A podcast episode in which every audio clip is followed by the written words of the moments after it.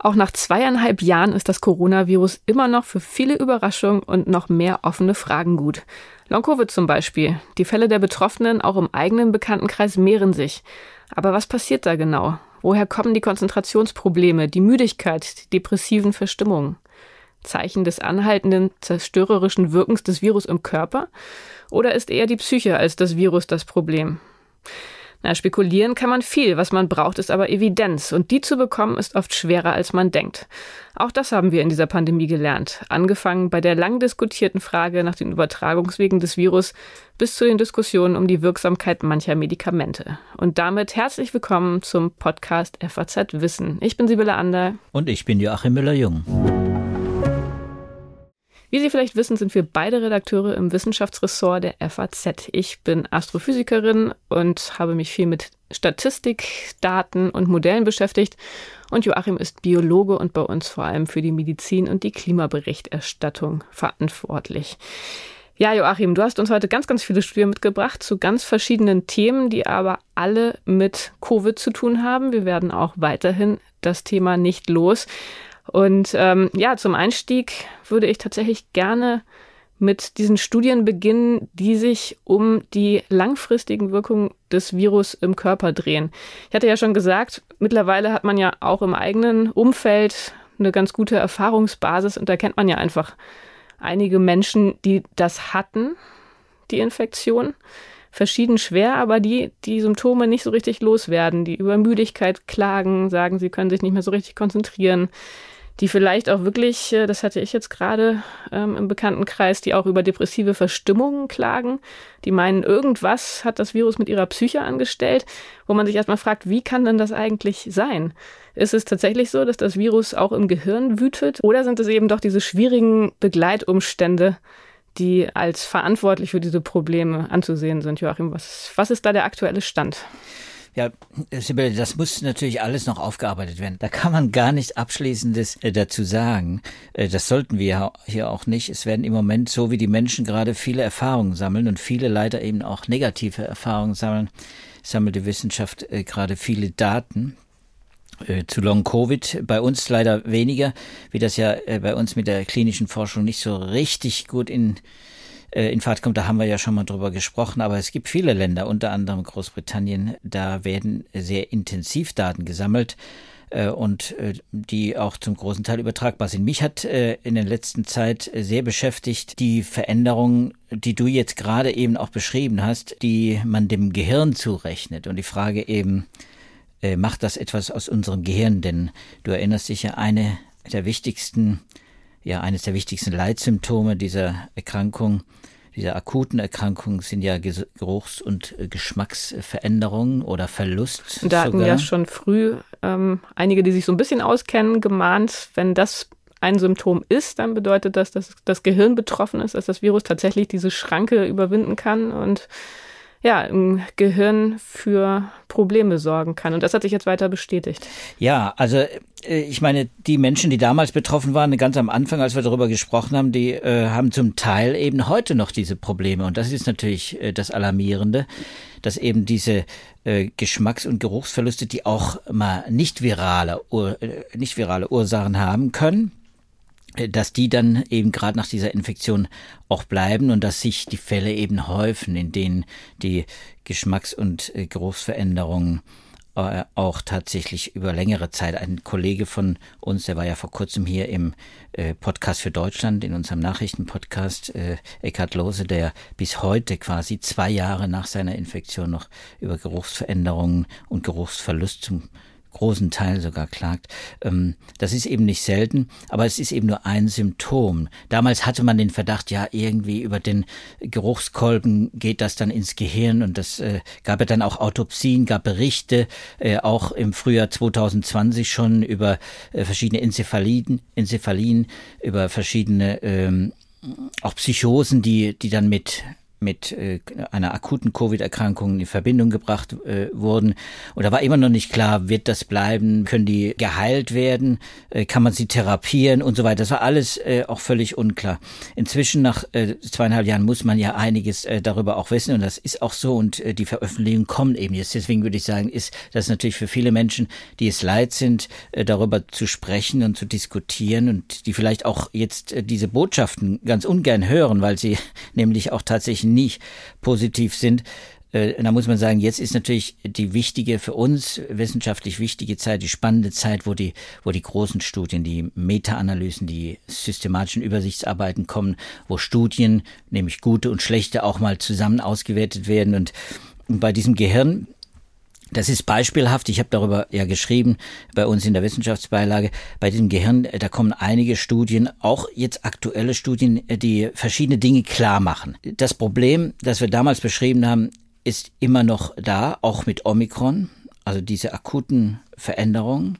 Ach so, aktuell sind die Studien tatsächlich, dass Omikron da auch schon eine Rolle spielt? Die sind da, genau. Das gibt natürlich diese Aufzeichnungen, gibt es natürlich, dass man weiß, wie viele dann tatsächlich in Großbritannien jedenfalls, wo das sehr gut aufgezeichnet wird, auch durch Apps und so weiter, äh, Systemberichte, also Berichte von, von den Symptomen, weiß man, dass auch Omikron natürlich äh, Geruchs- und Gericht, äh, Geschmacksveränderungen äh, bewirkt. Allerdings sind sie inzwischen seltener gemeldet. Das gilt allerdings insgesamt für Long-Covid-Symptome. Das spricht alles ein bisschen dafür, dass eben dieses Virus sich im Laufe seiner Evolution bis zu Omikron etwas verändert hat. Das ist auch bestätigt durch Laborversuche, durch Tierstudien, durch äh, klinische Studien, dass eben Omikron mh, hm, nicht so systemrelevant, sage ich jetzt mal, insgesamt ist äh, wie Delta zum Beispiel oder Alpha. Alpha hat sehr viele Geruchsveränderungen gemacht und sehr viele Geschmacksveränderungen, ist jetzt deutlich weniger mit Omikron. Und zwar mit allen Omikron-Subtypen. Und äh, das weiß man jetzt natürlich vor allem aus den BA1, aus den ersten Omikron-Generationen quasi, die weiteren, die jetzt gerade krassieren, BA5 vor allem, bei uns, in vielen anderen Ländern auch, äh, geht das ja hoch, das ist ja die Sommerwelle quasi. Äh, da kann man noch nicht viel zu sagen. Also da, das sind natürlich jetzt äh, so frische Daten, die kann man hier gar nicht mhm. verwenden. Die habe ich auch äh, nicht äh, verwendet, weil sie wirklich, das sind Berichte, die erstmal ausgewertet werden müssen, wissenschaftlich, mhm. systematisch ausgewertet werden müssen. Aber Omikron insgesamt scheint weniger Long-Covid zu machen. Omikron hat, ist weniger ähm, eben auch lungengängig, geht weniger tief in die Lunge, befällt vor allem die oberen Schleimhäute, die Atemwege. Das heißt, viele Infektionen, es ist sehr infektiös, viele Infektionen, weniger Lunge und damit wird auch weniger im Blut der Menschen auftauchen von diesen Viren. Die Immunreaktion ist äh, insgesamt etwas schwächer, deswegen haben wir auch weniger schwere Fälle äh, und damit auch andere Organe und eben auch das Gehirn. Deswegen ist das alles sehr plausibel, was man jetzt liest, aber grundsätzlich ist dieses Virus, auch Omikron, immer noch in der Lage, das Gehirn zu befallen. Und da gibt's eben auch äh, Berichte äh, von. Und das finde ich ganz interessant. Ich habe ein paar zusammengestellt äh, in, in diesem Artikel.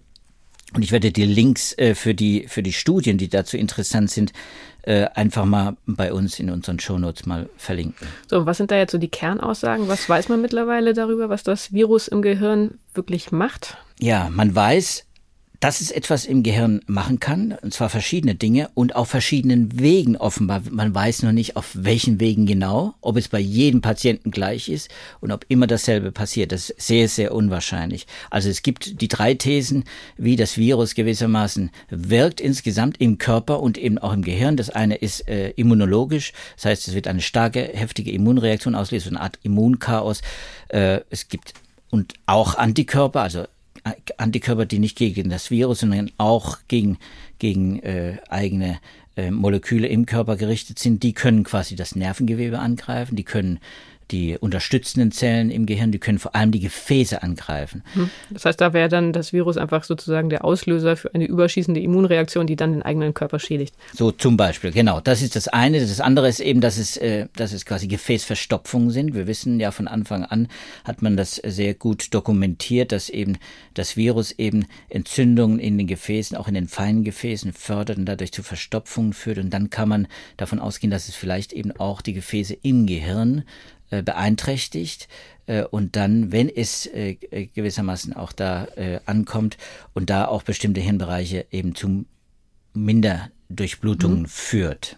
So, also zwei also Verstopfungen also Microglots, mhm. genau, die Immun, das Immun, äh, die Immunfrage, äh, das Immunchaos und als drittes eben das Virus selbst das ja auch neuronal, neurotroph, sagt der, sagt der Wissenschaftler, ist also, dass also äh, nervengängig ist, dass in die Nervenzellen eindringen kann. Auf den Nervenzellen sind die Oberflächenrezeptoren, es kann eindringen, kann sich vermehren und kann da auch bleiben. Das kann übrigens äh, dieses Virus SARS-CoV-2 nicht allein, das können viele also Gürtelrose, äh, mhm. Herpes und sowas. Das ist äh, kennt man von solchen Viren ja auch, äh, Epstein-Barr-Viren. So und interessant ist, dass eben zum Beispiel Epstein-Barr-Virus auch in Verbindung steht mit äh, dem chronischen Erschöpfungssyndrom, Fatigue. Mhm. Da, und das ist etwas, was viele Long-Covid-Patienten ja auch äh, feststellen. Long-Covid und Post-Covid. Long-Covid bis vier Wochen, Post-Covid danach. Mhm. Das würde dann für Option 3 sprechen, oder? wenn ich das, das, richtig verstanden habe. Oder kann man das gar nicht genau sagen? Ich würde jetzt naiv einfach denken, Entzündung müsste man irgendwie feststellen können, wenn man äh, verstorbene Patienten hat, dass man da einfach eine Autop Autopsie macht. Ähm, bei den Viren würde ich auch denken, die müsste man ja im Gewebe feststellen können eigentlich hätte ich jetzt erwartet, dass man diese Frage schon lange geklärt haben müsste. Ja, die müsste hätte man. Äh, das wäre schön, wenn es so wäre. Tatsächlich gibt es auch dazu neue Arbeiten und die von der Yale University von Iwasako, äh, von einer Wissenschaftlerin, eine Immunologin, die sich von Anfang an damit beschäftigt hat, äh, in Cell, die zeigen auch, dass es tatsächlich mehr als eine Option gibt, eben die Autoantikörper und eben auch, das ist das, das Immunologische quasi. Und eben auch das Virus selbst, da es nämlich neurotroph ist, weil man es immer noch auch in den Autopsien auch findet, sowohl übrigens bei Tieren, bei Tier, in Tierversuchen, als auch bei Menschen, die man den schweren Verlauf hatten, gestorben sind und dann so, oder bei Long-Covid-Patienten eben auch nach Autopsien auch dieses Virus immer noch da. So, das sind allerdings dann oft keine großen Studien, muss man dazu sagen. Das spielt äh, für hm. uns auch heute, glaube ich, auch nochmal eine Rolle. Ganz wichtig, die Frage, wie stark ist die Evidenz? Die genau, Evidenz ist, ist für, für, alle Theorien eigentlich nicht hm. sehr groß, muss man sagen. Ist, diese drei, diese drei Thesen existieren nach wie vor nebeneinander her und, und für beide gibt es laufende Studie, und zwar viele laufende Studien und äh, viele Patienten sind da, sind da eingeschlossen. Aber klar ist, wir haben diese Long-Covid und Post-Covid-Symptome, die wir beschrieben haben in vielen Podcasts vorher und immer wieder auch in Artikeln.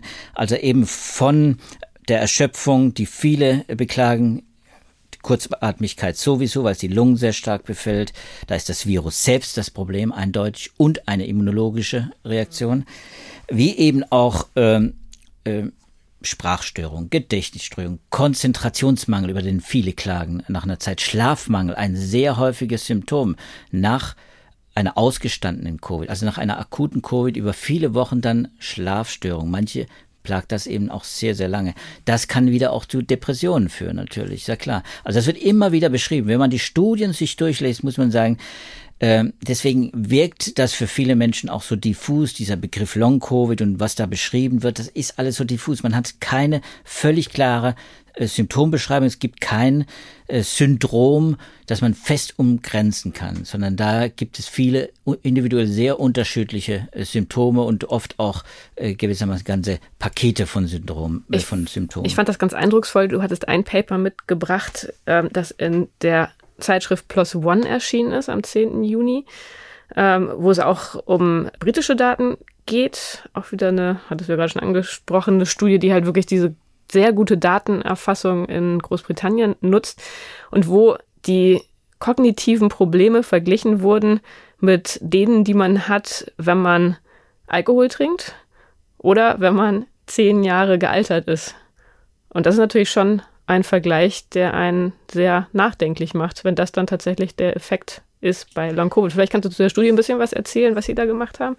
Ja, ich, ich werde jetzt auf die Studie nicht, nicht im, im Detail eingehen, äh, weil es wieder eben auch nur eine Studie ist und äh, Plus One ist ja nicht das allerhöchst gerankte äh, Journal, aber äh, es sind es sind auch zu, es sind auch einige Zuspitzungen. Die Interpretationen mhm. in den Studien sind ja oft auch für uns wichtig als Journalisten, aber sind natürlich auch äh, für viele, die sie lesen, auch wichtig. Man muss es immer wieder einordnen. Das sind natürlich so Vergleiche. Ich höre auch immer wieder, es gibt Parallelen zu Alzheimer-Patienten, mhm. höre ich oft, oder zu Parkinson-Patienten. Also das liest man jetzt zum Teil auch in der wissenschaftlichen Literatur. Das ist sehr, sehr heterogen und, und man kann das alles auch gar nicht ähm, kommunizieren für uns, weil die, das macht natürlich das macht hm. ja uns alle panisch. Also ich meine, bitte, wenn. Also da sollte man ruhig bleiben. Da sollte man ruhig bleiben. Das sind natürlich auch äh, kumulierte Effekte, auch die, die durch die Studie, durch das Studiendesign, die Befragung, äh, auch durch das Alter der Patienten, die Vorerkrankungen auch beeinflusst ist. Also Nachwirkung wie nach einer Krebstherapie stand noch in einer anderen Studie. Genau, und das ist natürlich etwas, was man auch von Anfang an verfolgt hat. Chemobrain ist das Stichwort. Chemobrain, das kennen viele Patienten, die eine Chemotherapie hinter sich haben dass sie niedergeschlagen, dass sie extrem niedergeschlagen sind, auch wieder die Fatigue und eben diese, diesen Nebel im Gehirn, diese Konzentrationsstörung, dass man sich auf nichts wirklich äh, konzentrieren kann, dass, dass immer wieder die Aufmerksamkeit wegfließt und, und man eigentlich gar nicht so richtig bei der Sache ist und, und Dinge nicht lesen kann, ohne und sich merken kann. Also das sind natürlich solche Phänomene, äh, die sind so unscharf, auch schon in, in meiner Beschreibung jetzt dann auch so unscharf auch äh, zu erfassen, äh, dass sie ja auch davon abhängen, wer, wie soll man sagen, wer beschreibt sowas, der Patient selbst, wer nimmt's auf, der Arzt, schon da gibt es, gibt es gewissermaßen die Fähigkeit, sowas zu artikulieren, zu beschreiben, auch genau zu beschreiben, ist ja sehr unterschiedlich ausgeprägt bei den Menschen. Und bei den Ärzten es zu erfassen, ist auch unterschiedlich ausgeprägt. Also man darf auf solche äh, Studien, die, die da auch schnell Parallelen ziehen, keinen äh, wie soll man sagen, es sind wichtige Studien, weil es wichtige Hinweise liefern, dass etwas äh, da passiert und dass auch bei Long- und Post-Covid etwas Nachhaltiges passiert. Dieses Virus ist eben, wir haben immer wieder darauf hingewiesen, nicht nur akut äh, gefährlich für die vulnerablen Personen, sondern es ist langfristig äh, äh, gefährlich. Und es ist übrigens auch, das will ich jetzt nur kurz so als in Klammer einfügen, es ist deswegen auch immer wieder für uns auch ein, oder muss es ein Thema sein, weil es eben auch durch die Reinfektion, die wir jetzt ja erleben, die Immunflucht dieser neuen Omikron-Varianten, die bedeuten ja, dass viele Menschen sich mehrfach anstecken. Auch dieser Effekt weiß man nicht, denn das hat diese Mehrfachinfektion auf Long-Covid und auf Post-Covid-Symptome. Also wie stark dann vielleicht andere Organe noch beeinträchtigt werden. Diabetes, da gibt es auch inzwischen viele interessante Knochenschwund, gibt es interessante neue Studien. Ist jetzt nicht unser Thema hier, aber äh, klar ist, da wird im Moment auch gesammelt und für uns wird es dann in, im Laufe äh, der nächsten Monate und Jahre wichtig, dass das mal alles sortiert wird. Mhm. Die ganzen Studien und, und da mal ein bisschen Klarheit kommt. Da ist die Wissenschaft sehr, sehr gefordert, glaube ich. Gut, das heißt, als, als Fazit kann man jetzt sagen, da passiert was im Gehirn. Man kann immer noch nicht ganz genau sagen, was. Es ist alles ein bisschen schwierig. Kann man denn wenigstens ein paar belastbare Fazits vielleicht auch für Betroffene ableiten? Muss man sich wirklich sehr große Sorgen machen oder? Ja, es passiert was, aber es passiert natürlich längst nicht bei jedem etwas, mhm. sondern bei einer kleinen Zahl von, von also ich sage ich klein in An- und Abführung, bei einer bestimmten kleineren Zahl, bei einer Minderheit von Covid-Patienten passiert etwas im Moment die Zahlen, die wir auch immer wieder äh, hier verwendet haben im Podcast und die jetzt auch kreisen, zehn Prozent etwa äh, mit Long-Covid äh, und äh, so im, Einstell im niedrigen einstelligen Bereich etwa Post-Covid, also vier Wochen nach der Erkrankung, nach der akuten Erkrankung bis dann eben Monate oder Jahre, dass man ein oder mehrere Symptome hat. Das ist Post-Covid. Das ist so im niederen einstelligen Bereich. Sieht es im Moment aus, nach den Daten, die vor allem aus Großbritannien, aus verschiedenen anderen Ländern gibt es die gute, Israel zum Beispiel natürlich, die auch gute Daten liefern. Klar ist, das muss bei der wie soll man sagen? Also ich würde es jedenfalls für meinen Teil, ich würde es bei meiner eigenen Risikoabschätzung würde ich es berücksichtigen, Long-Covid und Post-Covid, dass das drin ist und dass man dann mhm. arbeitsunfähig wird. Ich habe eine äh, Studie, ein, ein Preprint, noch nicht begutachtet, aber eine sehr interessante und sehr gute Studie von Amsterdamer Wissenschaftlern, Bart van Breckel, der zwei äh, 50- und 60-Jährige, eine Frau, ein Mann, ähm, Post-Covid Patienten über fast zwei Jahre äh, beobachtet hat. Beide sind immer noch arbeitsunfähig, beide leiden sehr unter diesem Erschöpfungssyndrom und bei ihnen hat er PET-Aufnahmen gemacht mit Kontrastmittel, also ins Gehirn gesehen und kann da sehr hoch aufgelöst eben Veränderungen und findet extreme Entzündungen, so sagt er das, sehr außergewöhnliche, sehr breite Entzündungen im Gehirn. Das ist das, was Iwasako in Yale auch festgestellt hat bei den Autopsien.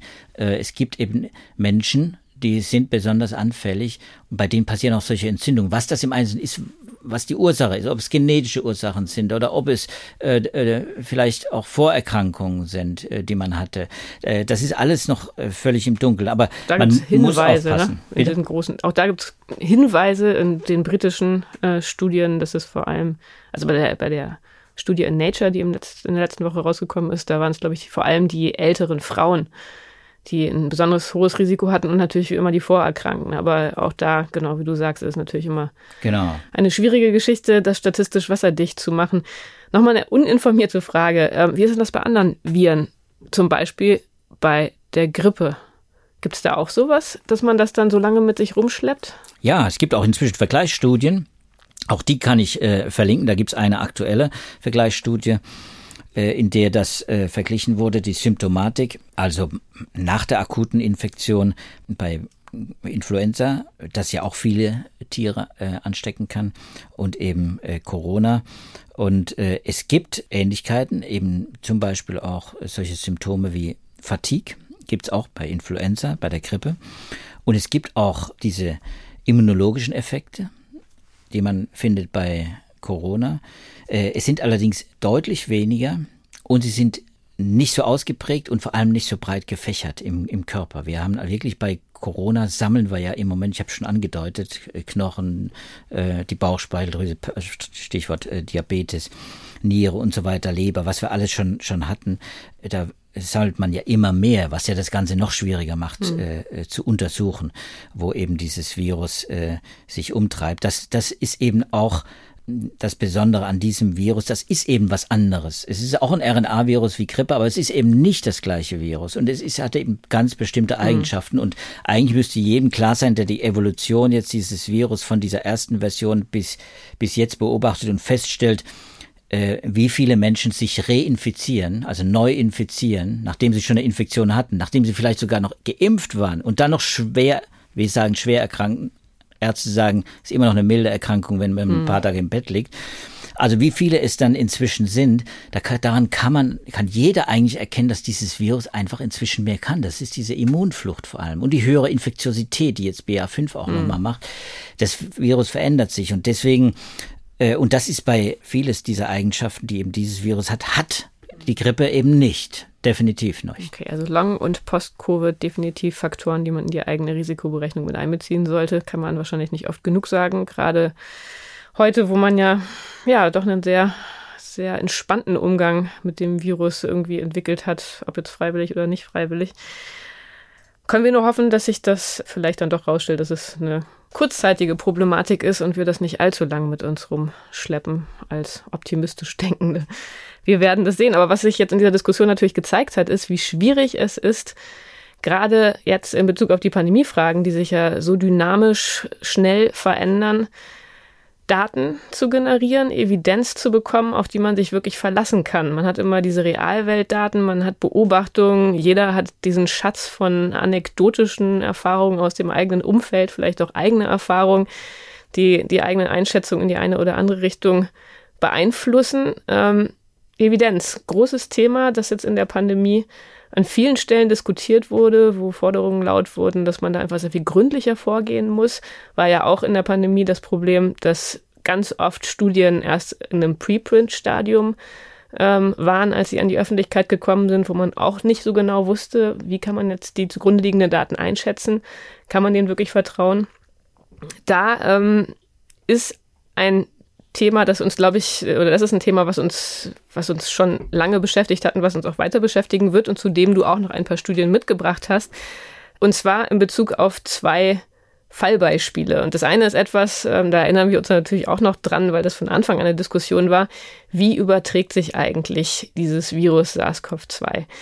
Ist das etwas, was über Tröpfcheninfektion, Schmierinfektion, Kontaktinfektion funktioniert? Oder ist das eben diese sehr schwer zu fassende Aerosolübertragung? Ist ja auch interessant, dass das irgendwie immer noch so ein bisschen unterschwellig zu sehen ist. Äh, alle Leute desinfizieren nach wie vor überall alles. Überall stehen diese Desinfektionsständer in allen Geschäften, in allen Hotels. Man nutzt die auch immer. Ähm, aber tatsächlich ist ja gar nicht so richtig klar, bringt das überhaupt was?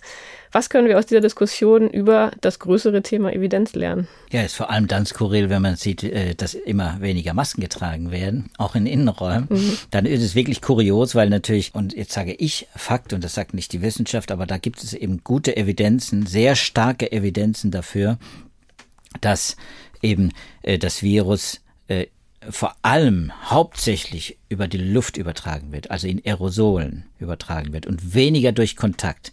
Äh, am Anfang war das natürlich eine Vorsichtsmaßnahme. Man wusste wenig über das Virus, man wusste nicht, wie lange überlebt es äh, auf, auf Oberflächen etc.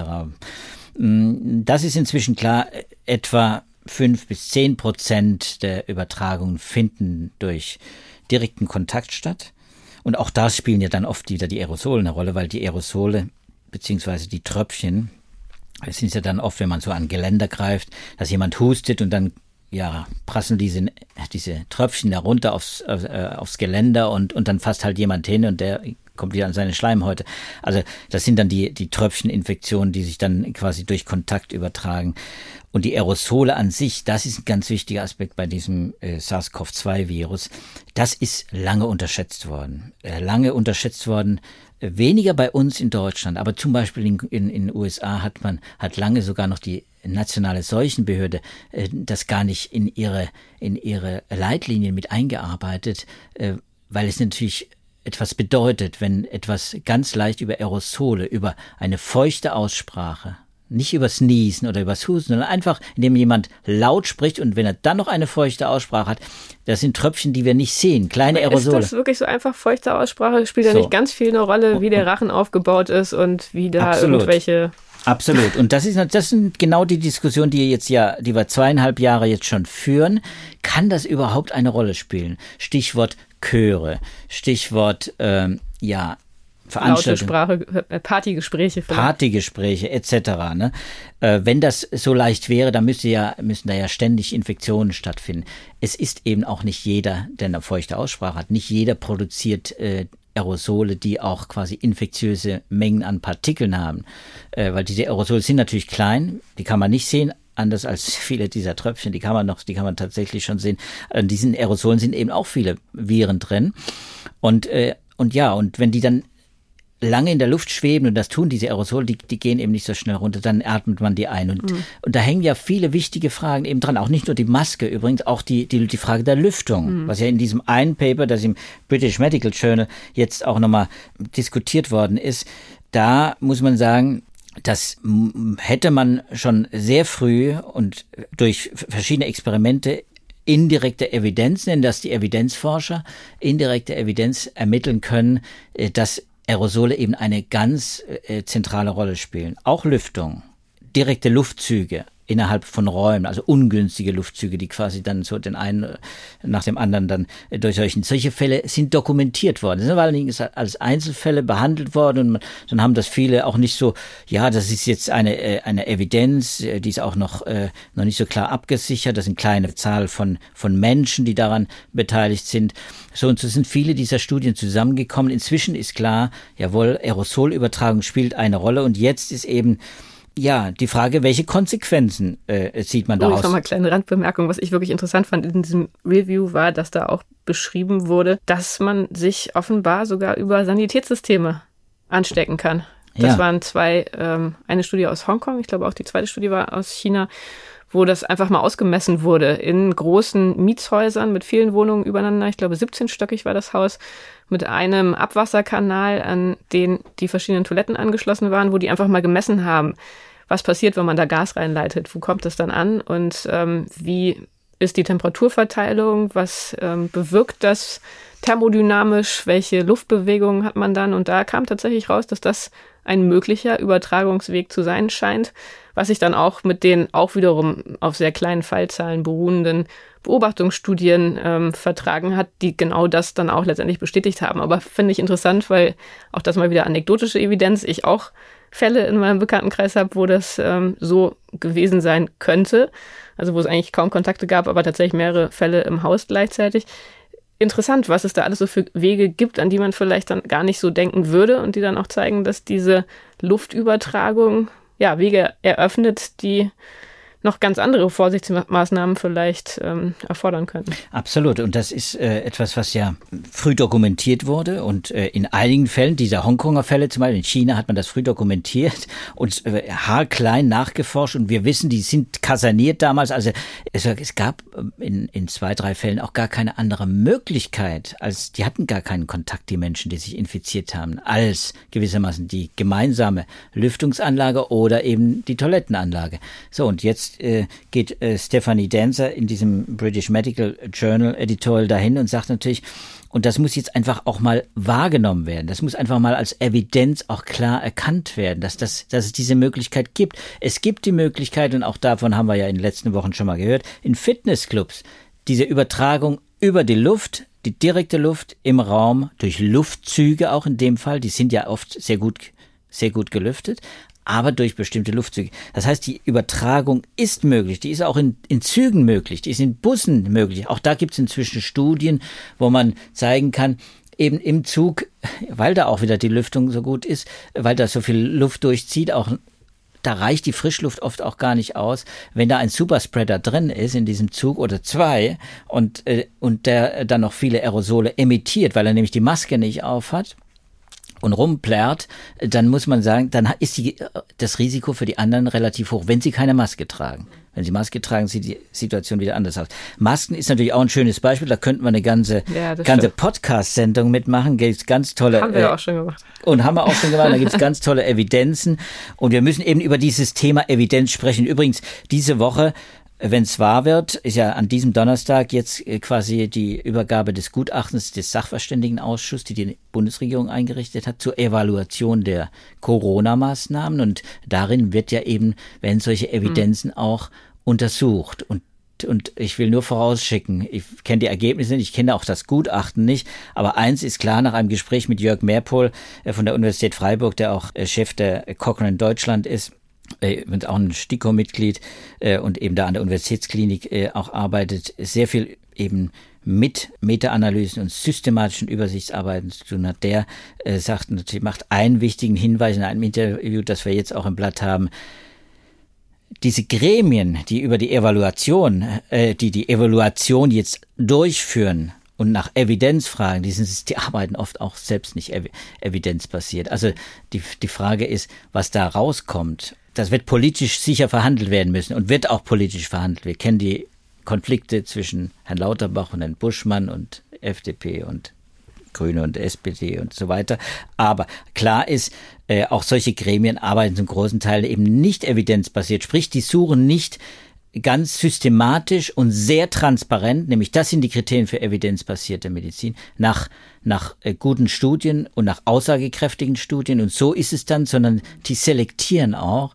Äh, und, und das naja, ist eben ein Schwachpunkt in, in, der, in den Debatten. Ganz so einfach ist es ja auch immer nicht. Ich meine, systematisch und transparent, klar, das sind erstmal Voraussetzungen, aber es fängt ja schon bei der Frage an, was man jetzt zu Evidenz dazu zählt. Also bei der Pandemie haben wir ja gesehen, wir haben ganz viele Beobachtungsstudien also Realweltdaten, die einfach anfallen, weil man Patienten überwacht oder weil Leute Fragebögen ausfüllen oder weil man Online-Studien macht.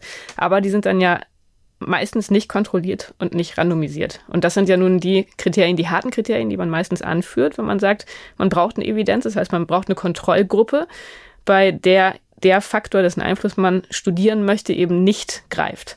Also zum Beispiel ähm, ja, nicht Infizierte im Vergleich zu Infizierten, die dann genau die gleichen demografischen Eigenschaften haben, gleiche Altersverteilung, gleiche Verteilung von Vorerkrankungen und so weiter. Das hat man aber ja fast nie, insbesondere nicht, wenn es schnell gehen soll.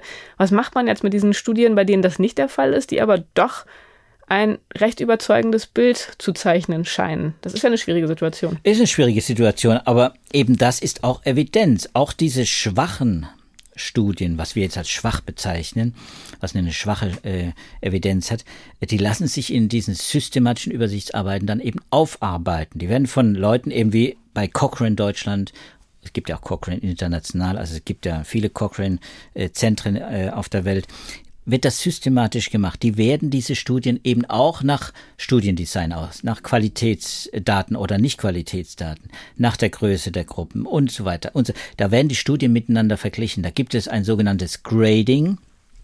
Das ist ein Mechanismus, den man eingeführt hat bei der evidenzbasierten Medizin, um diese Qualität die Vertrauenswürdigkeit, sagt äh, Meerpohl dazu. Das ist auch der Begriff, der in der evidenzbasierten Medizin verwendet wird. Die Vertrauenswürdigkeit einer Studie einzustufen. Allein diese Tatsache, dass das untersucht wird und gegradet, in der Studien gegradet werden, zeigt natürlich wirklich auch für uns und unsere Zuhörer jetzt, wir müssen, und das gilt ja auch für uns, wir gehen ja nach bestimmten Kriterien vor, wir müssen bei der Auswahl der Studien vorsichtig sein. Eben, es mussten Fachleute, denn das können nur Fachleute sein, Fachleute aus der Virologie, der Epidemiologie, der, der klinischen Medizin müssen sich da drauf, äh, müssen da einen Blick drauf äh, haben. Und dann müssen sie diese Studien einschätzen. Und dann werden diese Studien gewichtet in der Endbewertung bei so einer systematischen Arbeit und dann äh, kann man etwas dazu sagen. Ich habe dieses andere, Paper, was ich da mitgebracht habe, Sibylle, das war zu Ivermectin. Das genau, ist, das ist ja ein spannendes Beispiel. Cochrane hattest du ja schon genau. erwähnt. Genau. Äh, die Frage, ob Ivermectin, dieses ähm, Medikament, das typischerweise gegen Krebs, Milden und Darmwürmer eingesetzt wurde, schon seit vielen Jahren, da auch erfolgreich. Also die Frage, ob das tatsächlich auch gegen Covid hilft, was erste Laborexperimente offenbar nahegelegt haben, aber dann war es irgendwie unklar. Und das ist, finde ich, ein spannender Fall, denn da gab es ja schon mal einen Report 2021, im vergangenen Jahr also, der sehr kontrovers diskutiert wurde und dazu geführt hat, dass Cochrane den nochmal updaten musste. Und da ist jetzt sozusagen nochmal eine neue Version erschienen. Ähm, aber dass es da verschiedene Versionen und Updates gab, zeigt ja, wie schwer sich selbst eine Institution wie Cochrane Deutschland tut, solche Studien einzuschätzen und die Entscheidung zu treffen, ob das jetzt eben glaubwürdige Studien sind, vertrauenswürdige Studien oder nicht. Ja, aber du hast, du hast äh, den Ausdruck verwendet, sie mussten das quasi aktualisieren. Nein, sie haben es getan, weil es quasi ein ganz natürlicher Prozess ist inzwischen, in diesem ganzen Review-Prozess. Früher, oder es ist natürlich klar, wenn so eine, wenn so eine Pandemie auftaucht, ein neues Virus, dann weiß man nicht viel. So, und dann merkt man, dann sammelt sich das Wissen an. Wir hatten das immer wieder thematisiert. So, und immer wieder kommen neue Studien, dann ist plötzlich das Wissen von gestern heute veraltet. So, und man weiß im Prinzip, machen wir noch weitere Studien, dann ist vielleicht in zwölf Monaten sieht's wieder anders aus. So ist es mit vielen passiert. Und äh, deswegen hat übrigens äh, diese evidenzbasierte Medizin einen Mechanismus eingeführt, auch da ein neuer Mechanismus, der nennt sich lebende äh, systemische, lebende systematische Übersichtsarbeiten. Und diese lebenden systematischen Übersichtsarbeiten ist das, was im Zulassungsprozess in Europa zum Beispiel auch angewendet wird, dass man Daten sammelt und neue und neue Studien immer obendrauf setzt und sagt, okay, nach einer gewissen Zeit müssen wir das aktualisieren in bestimmten Zeitabständen. Das ist für verschiedene Krankheiten, für verschiedene Fälle sind das unterschiedliche Zeitabstände, aber es ist klar inzwischen, es wird diese lebenden systematischen Übersichtsarbeiten immer wieder geben für bestimmte Fragestellungen, die man hat weil sie einfach wichtig sind. Bei diesem Ivermectin ist es ja so, das ist ja ein Tier, Tierarznei, äh, wenn man so will. Das wird ja vor allem Tieren äh, verschrieben in den USA. Allerdings haben es viele, viele Millionen eben auch Menschen genommen, weil sie aus Experimenten im Labor den Schluss gezogen haben und das ist noch verbreitet worden, leider Gottes eben auch durch Medien, aber eben auch durch, äh, durch die Politik, nämlich durch Herrn Trump und seine, seine Lakaien, ist verbreitet worden, dass dieses Ivermectin eben auch hilft bei Menschen. Und zwar zum Schutz vor äh, Covid-19. Und dass es das Virus bekämpft, also ein antivirales Medikament, das aus der Parasitologie kommt.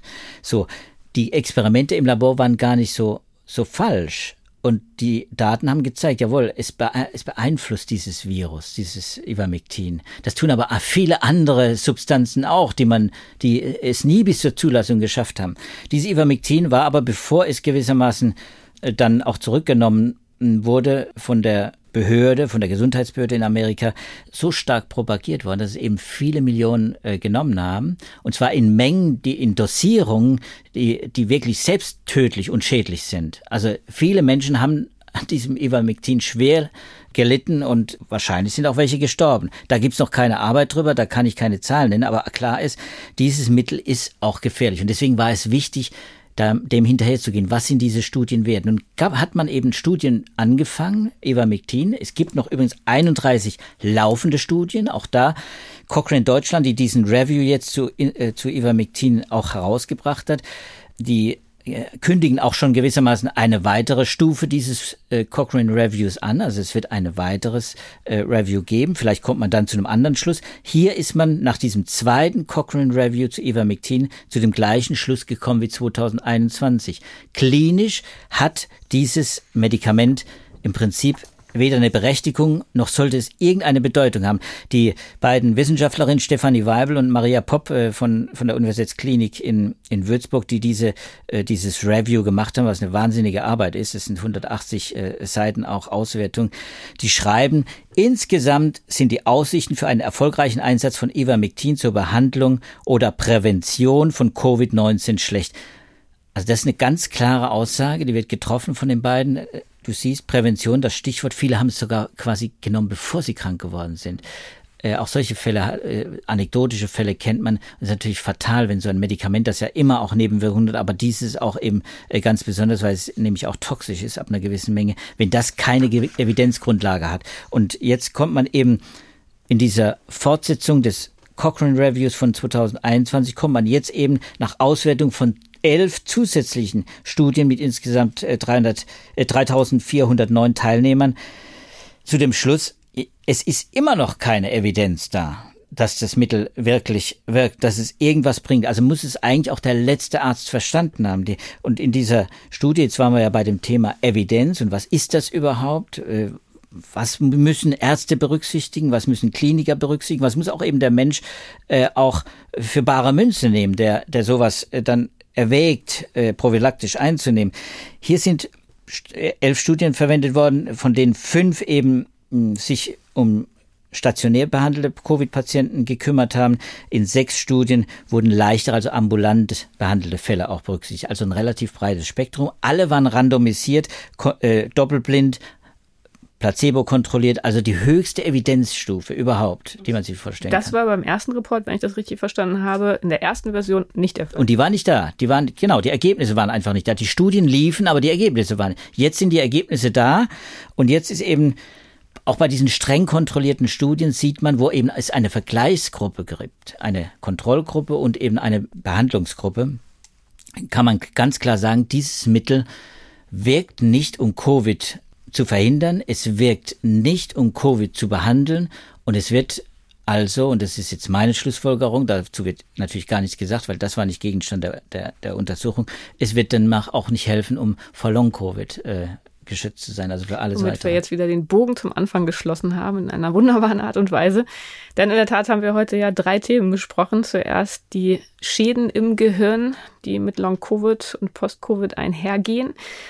Dann haben wir das genommen, um uns allgemein das Problem der Evidenz anzuschauen, das während der Pandemie natürlich besonders deutlich geworden ist und das immer noch dazu führt, dass bestimmte Fragen, die schon sehr früh in der Pandemie diskutiert wurden, auch immer noch ähm, ja, für kontroverse Diskussionen geeignet sind, auch wenn es mittlerweile sehr gründliche Reviews, Übersichtsartikel gibt, die versuchen, die verschiedenen Studien, die methodisch ganz unterschiedlich vorgehen, zu einem konsistenten Bild zusammenzufügen. Lieber Joachim, wir reden jetzt schon wieder ja, eine Dreiviertelstunde fast. Insofern ist es, glaube ich, Zeit, diesen Podcast jetzt einem Ende zu bringen, auch wenn es wie immer nach wie vor noch viele offene Fragen gibt. Aber unser Podcast geht ja auch weiter. In der kommenden Woche gibt es die nächste Folge. Wenn Sie Fragen an uns haben oder Themenvorschläge oder allgemeines Feedback, dann freuen wir uns immer sehr über E-Mails von Ihnen. Ähm, die können Sie an uns schicken an wissenschaft.faz.de unter dem Stichwort Podcast Wissen. Und ansonsten freuen wir uns sehr, wenn Sie uns in der nächsten Woche wiederhören. Wenn Sie das nicht verpassen wollen, können Sie uns sehr gerne abonnieren bei allen klassischen Podcatchern. Und insofern möchte ich mich jetzt bei Ihnen verabschieden, wünsche Ihnen alles Gute für die kommende Woche. Hoffentlich bis bald. Bleiben Sie gesund. Tschüss. Viel Gesundheit und tschüss.